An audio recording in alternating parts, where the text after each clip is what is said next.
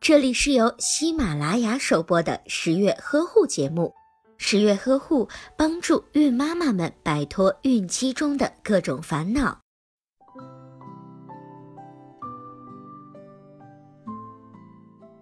从孕妈妈肚子明显开始突出的一刻起，七大姑八大姨除了那一声恭喜恭喜之外，他们大多数呀还会施展透视眼的功能，变得能掐会算，根据各种清宫图，拍着胸脯连连向准妈妈保证说：“哎呀，你这绝对呀是男孩子。”言之凿凿，情深意切，好像大家都变成了 B 超。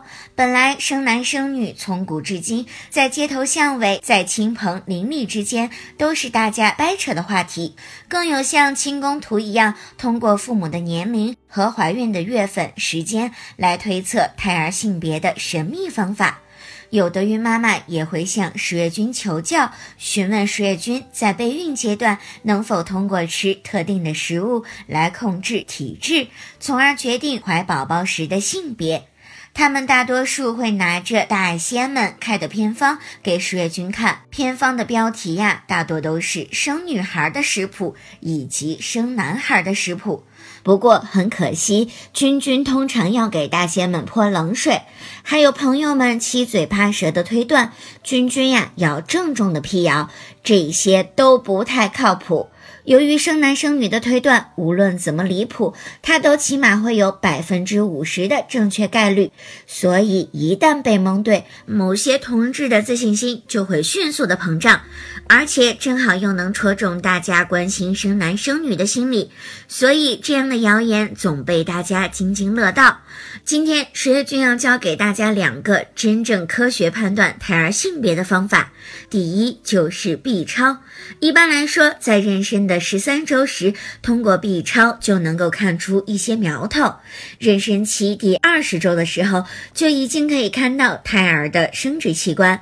如此判断生男生女的概率可以达到百分之九十以上。怎么才百分之九十？不应该是百分之一百吗？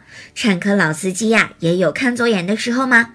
那倒不是，有可能是胎儿调皮捣蛋，比如男宝宝害羞，故意夹着腿，也将他的小宝贝藏起来；或者是女宝宝正在把玩着脐带，正好脐带的关键部位混淆了老司机们的视线。